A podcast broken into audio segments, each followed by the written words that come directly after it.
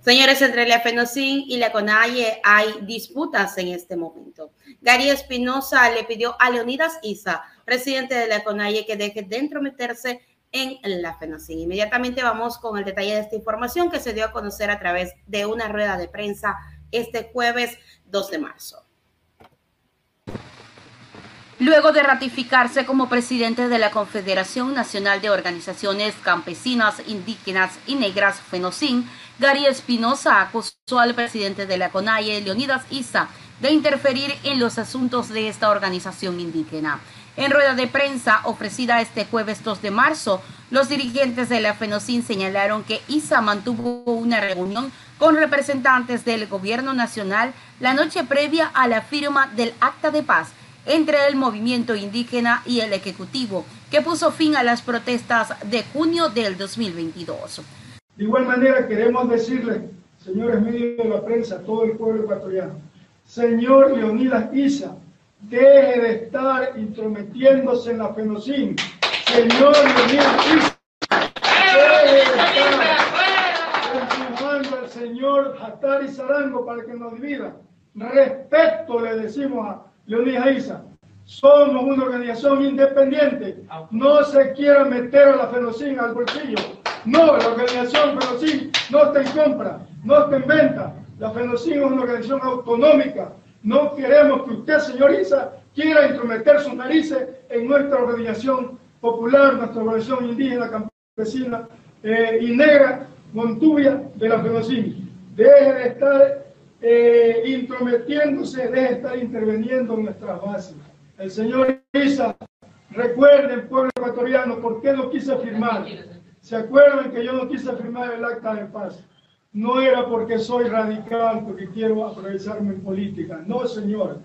No quise firmar que sepa de una vez el pueblo ecuatoriano que el señor Isa, la noche anterior, la noche anterior de la firma del acuerdo de paz, se había reunido con el gobierno.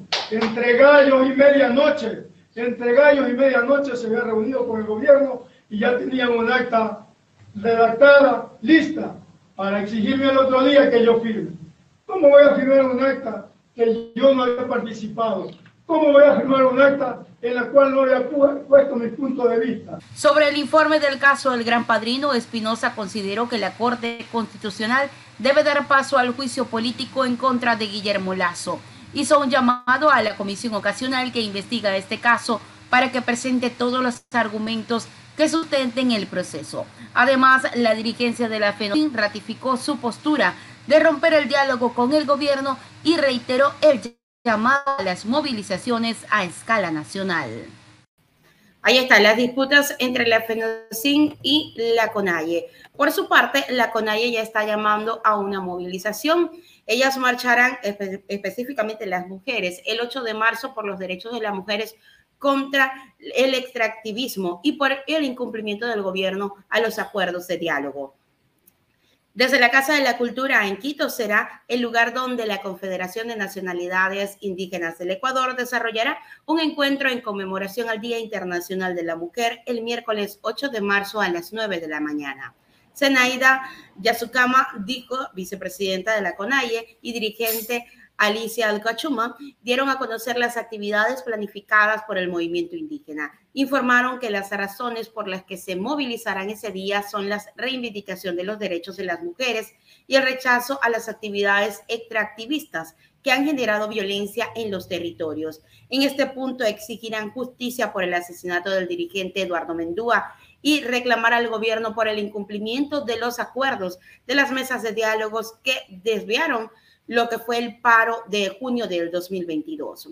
Por la mañana, alrededor de las 10 de la mañana, las mujeres se trasladarán a la Corte Nacional de Justicia para demandar la inconstitucionalidad del, del decreto ejecutivo 604, que trata sobre la aplicación de la consulta y prelegislativo para la expedición de actos normativos de la función ejecutiva. En la Casa de la Cultura, a lo largo del día, habrá un foro sobre la participación de la mujer en lo social, económico y político. Y se prevé la intervención eh, de, también de la embajadora de Bolivia en Ecuador. Aproximadamente a las 15 horas se concentrarán en el Parque del Arbolito y caminarán hacia la Universidad Central del Ecuador para unirse a la marcha convocada por los grupos feministas, la cual está convocada para las seis, para las 4 de la tarde.